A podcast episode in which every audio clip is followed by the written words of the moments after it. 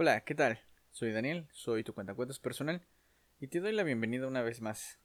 Vamos a continuar la historia de Erebos. Capítulo 10 Un vistazo al reloj del ordenador le reveló a Nick que ya casi era la una menos cuarto, y por lo tanto demasiado tarde para llamar a Jamie. Su amigo tenía un ordenador a su completa disposición. Eso estaba bien. No lo usaba con mucha frecuencia, pero Nick le dejaría bien claro que no se podía perder Erebos. Aunque por un momento le pasó por la cabeza la idea de ponerse a estudiar química, era ridícula. Los combates en la arena podían durar mucho tiempo, y si escribía algo por adelantado al menos tendría margen de maniobra. Ahora, lo importante, lo más importante, era hacer una copia del juego. Nick hurgó en su cajón. Estaba seguro de que aún tenía unos DVDs vírgenes pero, ¿dónde? Le llevó muy poco tiempo encontrar un disco debajo de un montón de papeles y libros. Ahora tenía que cruzar los dedos porque el peso no lo hubiera roto. El proceso de copiado se prolongó mucho más de lo que Nick había pensado. La barra del indicador de avance caminaba muy despacio, con demasiada lentitud. Se quedó mirándola fijamente, como si de ese modo pudiera acelerarla.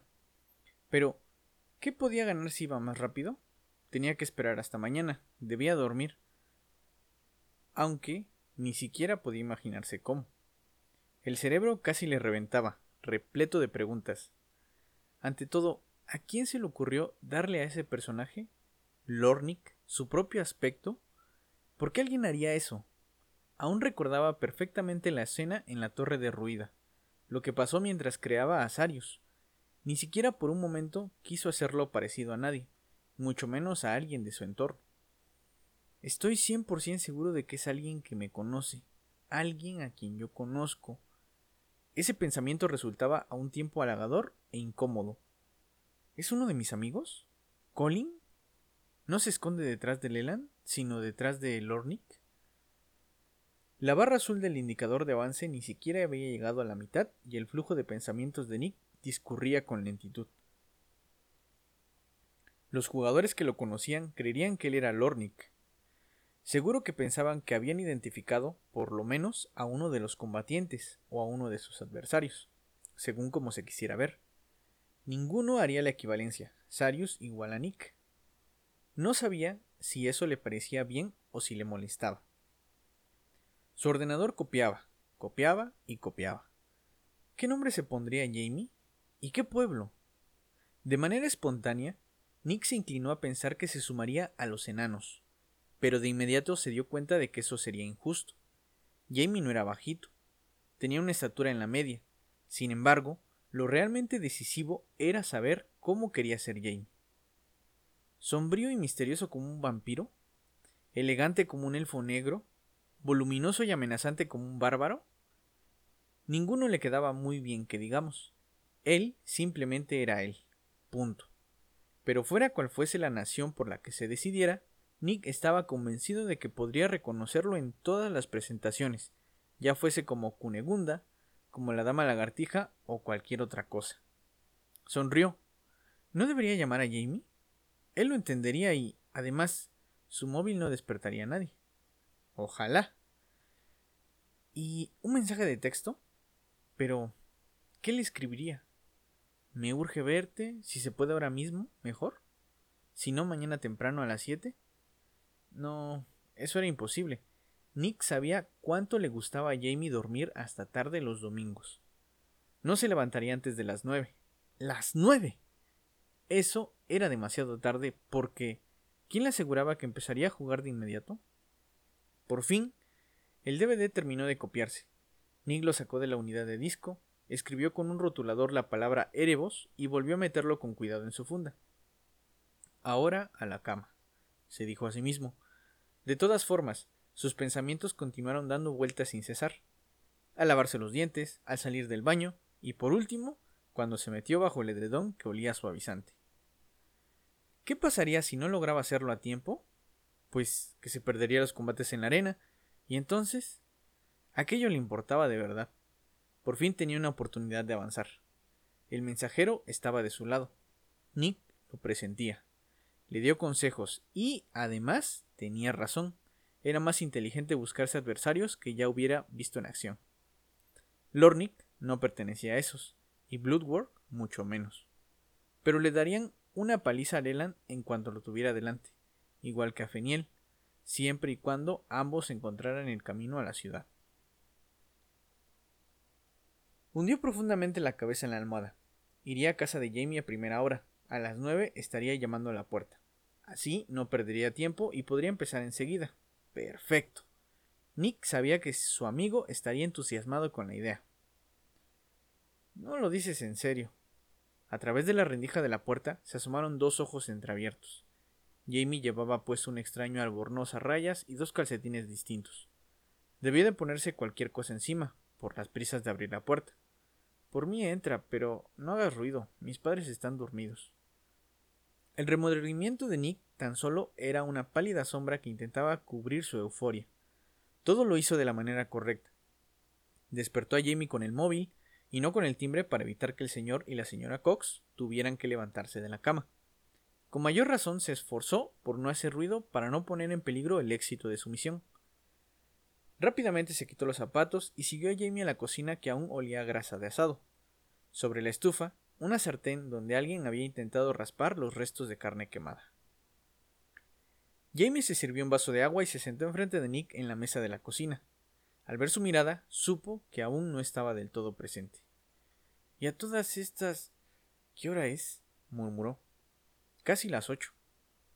¿En serio estás chiflado?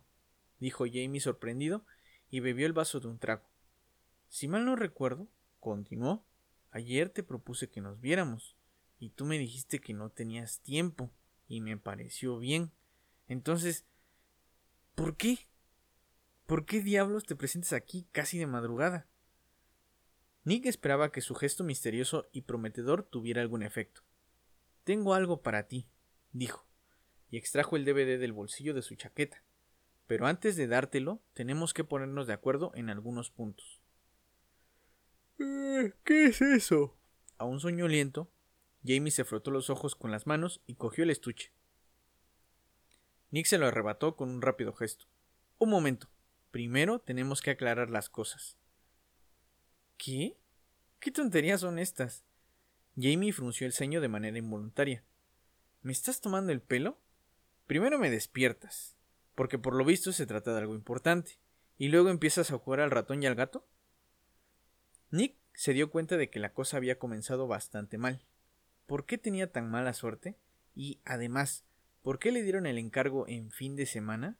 Todo hubiera sido mucho más fácil en un día de instituto. De acuerdo, otra vez desde el principio. Quiero darte algo, algo verdaderamente fantástico en el sentido estricto de la palabra.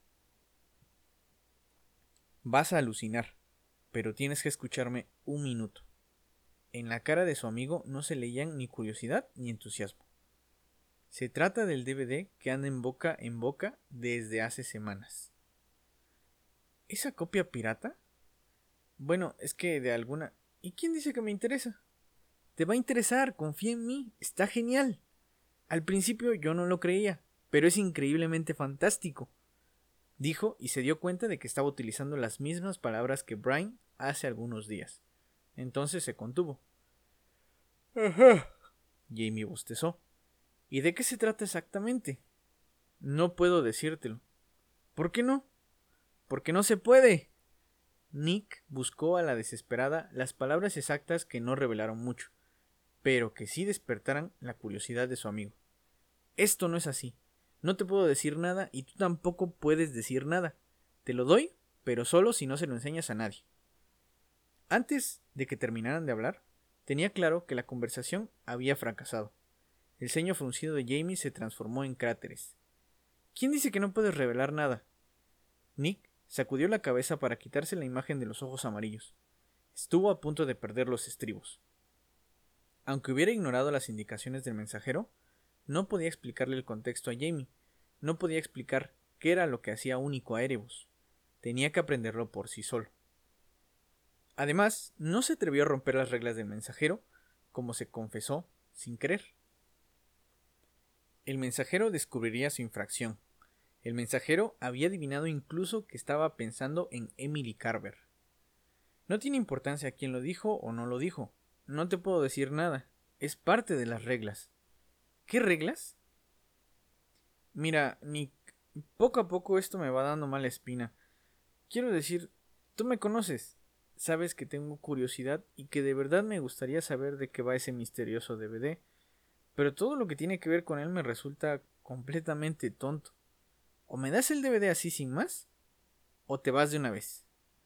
Me parece estúpido poner condiciones. Bueno, pero... Nick buscó las palabras. Con él fue tan fácil. Brian no necesitó ni siquiera tres minutos para engatusarlo. Entiéndelo, los demás se ciñen a las reglas y a nadie le pasa nada por hacerlo. Vaya, vaya. Jamie se levantó, volvió a llenar su vaso de agua y de nuevo se lo tomó de un solo trago. Te estás comportando de una manera completamente distinta de lo normal. ¿Te das cuenta? Los demás antes te importaban muy poco. Se sentó otra vez a la mesa con los ojos más despiertos. ¿Sabes qué? Dámelo de una vez. Ahora sí quiero saber de qué se trata. ¿Vas a respetar las reglas? ¿No hablarás con nadie de esto? ¿No se lo enseñarás a nadie? Jamie, divertido, se encogió de hombros. Tal vez. Depende. Entonces no puedo dártelo. Bueno, pues si es así, me importa un bledo. Entonces me puedo ir a dormir. Eres un idiota, ¿lo sabías? A Nick se le escapó antes de que pudiera darse cuenta. Por un momento le ganó la decepción de que su plan fracasara por la intransigencia de Jamie. Pero la verdad es que era el colmo. ¿Por qué ni siquiera quería probarlo? Y sobre todo, ¿cómo lograría cumplir con el encargo a tiempo? La palabra idiota provocó un efecto inmediato en la expresión de Jamie. Ya no tenía fruncido el ceño. Estaba liso como una pared. ¿Sabes, Nick? dijo. Me temo que el señor Watson tiene razón. Piensa que algo peligroso está pasando en nuestro instituto. Y ahora yo también lo creo. Quizá lo mejor hubiera sido aceptar el DVD, así habría sabido por fin de qué se trata. Qué tontería, quiso decir Nick, pero se mordió los labios. La rabia lo ahogó y la pose soberbia de Jamie le pareció repulsiva. ¿Algo peligroso? Por favor. Lo interesante, continuó Jamie, es que aparentemente la gente se atiene. ¿Cómo dijiste? A las reglas. Nadie dice nada, pero el señor Watson dice que poco a poco se va filtrando alguna información. Oyó hablar de que se trata de un juego llamado Erebos. ¿Ah, sí? Y si te digo que lo que andan diciendo es pura palabrería. Pues entonces lo dirás, replicó Jamie. Pero a mí no me importa, definitivamente yo me quedo fuera. Por cierto, también hay otros a quienes les llama la atención lo mismo que a mí. Por un momento brilló la pícara sonrisa de siempre. Nick, colega, déjalo, ¿vale? Esto es una moda pasajera que terminará por desaparecer. Tengo la impresión de que la gente se deja convencer muy rápido y se lo toma demasiado a pecho. Gracias por la advertencia, papá, bromeó Nick y vio con mucha satisfacción cómo desaparecía la sonrisa del rostro de su amigo. El pequeño Nick tendrá cuidado. Oye, si supieras qué ridículo te estás poniendo. Se levantó y se dirigió a la puerta. Esta vez no puso tanto cuidado en no hacer ruido. ¿Ahora qué debería hacer? El plan B era llamar a Emily. La idea hizo que el estómago se le encogiera hasta el tamaño de una nuez. ¿No debería intentarlo primero con Adrián? Pero no tenía su número. Maldita sea. ¿Por qué ayer no pensó en eso? Cuando estés harto de esa basura, avísame, dijo Jamie antes de cerrar con llave la puerta detrás de Nick. Nunca volvería a cruzar palabra con Jamie. Qué idiota. No sabía lo que se perdía y pensaba que debía hacerse listo enfrente de Nick en lugar de alegrarse. Y bueno, ahora tendría que darle su regalo a otra persona. Nervioso, buscó su móvil en el bolsillo del abrigo. ¿Cómo te va? ¿Emily? diría. O más relajado. Hola, Emily, soy Nick. ¿Tienes un rato para mí? ¿Puedo ir a tu casa? Solo con pensar en esas palabras se le llenaron de sudor las palmas de las manos. Sabía que Emily ya había rechazado a tres. Él mismo fue testigo de la negativa a Rashid. pero Nick lo haría de otra manera. De repente supo lo que le diría. Ya lo tenía, y, además, no atentaba contra las reglas. Hola. La voz de Emily se oía ronca, soñolienta o resfriada. Nick no había pensado en la hora. Maldita sea, maldita sea. Su primer impulso fue colgar, pero eso aún sería más estúpido. Hola, Emily, dijo aclarándose la garganta. Siento molestarte tan temprano, pero tengo que hablar contigo. ¿Ahora? Su voz no mostró mucho entusiasmo. Bueno, pues ahora estaría bien. ¿Qué pasa? Nick tomó impulso para dar la explicación que culminaría con las palabras Quiero regalarte un mundo. Pero Emily siguió hablando. Ah, ya sé. Se trata de esos molestos CD, ¿verdad? ¿Ya has conseguido información más concreta? Ayer se me acercaron tres para intentar proporcionarme uno, y todos se hicieron los misteriosos.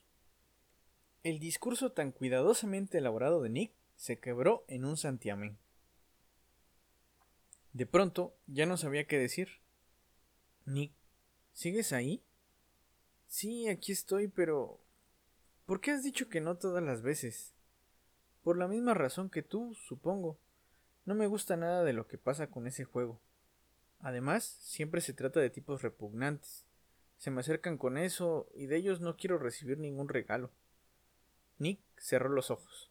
Por un pelo estuvo a punto de formar en la fila de los tipos repugnantes. Y bien, continuó Emily, ¿de qué te has enterado? De nada, lo siento, se trataba de otra cosa, algo muy diferente. ¿Ah, sí? ¿Qué?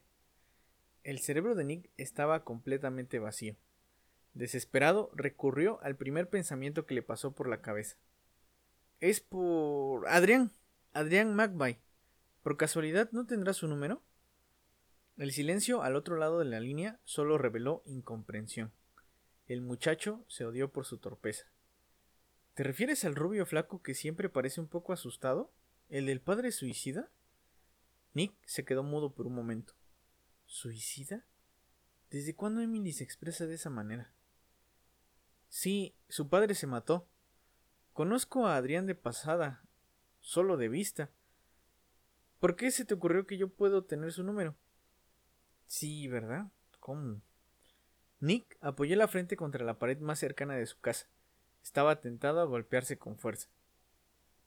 No sé, solamente porque sí. Pensé que se conocían. Quizá fue un error de mi parte. Disculpa. La conversación podría terminar ahora mismo, lo que por un lado sería un gran alivio, porque no había sido una buena conversación. Hizo otro intento por salvarla. ¿Y cómo estás? ¿Ya has terminado tu trabajo de química? Silencio. Probablemente Emily había interpretado el repentino cambio de tema justo como lo que era, una salida de emergencia. Dímelo, Nick, de verdad, ¿qué es lo que quieres? Regalarte Erebos, o por lo menos escuchar tu voz. Ya te lo he dicho, el número de Adrián. Madre mía. Lo siento, creí que le habías dado clases particulares, pero me equivoqué. Sí. Emily sonaba como si le creyera. ¡Qué suerte! De repente escuchó rumores en el fondo. Se oían ruidos, como si estuvieran tapando el micrófono de su móvil. Luego volvió a hablar. Oye, Nick, tengo que colgar. Mi padre vino a recogerme media hora y tengo que ayudar a mi madre en algo. Oh, sí, claro. Que pases un buen domingo. No había podido lograr nada de nada. A mediodía tenía que estar en la arena y ya eran casi las nueve. Adrián. Tenía que encontrarlo. Abrió la agenda de teléfonos de su móvil y buscó nombre por nombre. Quizá alguno de sus amigos tenía contacto con Adrián. Se detuvo en el nombre de Henry Scott. Él también jugaba al baloncesto e iba al mismo curso que Adrián. Lotería. Después de que sonara dos veces, Henry cogió el teléfono. Hola. Oye, ¿Me puedes dar el número de teléfono de Adrián McVay? Claro que sí. Espera. Henry le dictó el número de un teléfono fijo, lo que no era tan bueno, pero no importaba. ¿Para qué lo buscas? Después de que Henry se mostrase tan bien dispuesto, Nick no podía decirle que se metiera su curiosidad por donde mejor le entrara. Bueno, tengo algo que me gustaría darle. Entonces percibió un verdadero interés en Henry. ¿Es algo que también me podrías dar a mí? Bravo. Nick sonrió. Bueno, pues en teoría. ¿Es algo que por fuera es cuadrado y por dentro redondo y plateado? Súbitamente, Nick soltó una carcajada. sí, así es. Entonces estará mejor conmigo. Adrián ya ha dicho algunas veces que no. Con él pierdes el tiempo. El mensajero tenía razón. ¿Podía ser verdad que todos los candidatos que Nick seleccionó no le daban importancia a Erebos? ¿Por qué? Si ni siquiera conocían el juego. Bueno, está bien, si tú lo dices. Entonces voy a dártelo. ¿Dónde vives? En Gilligan Road. Pero podemos encontrarnos a medio camino. Henry sonó sumamente entusiasmado. De acuerdo. Quedamos en la estación de Golders Green. Te quedas muy cerca, ¿no? Media hora más tarde, la copia de Erebos de Nick cambió de manos.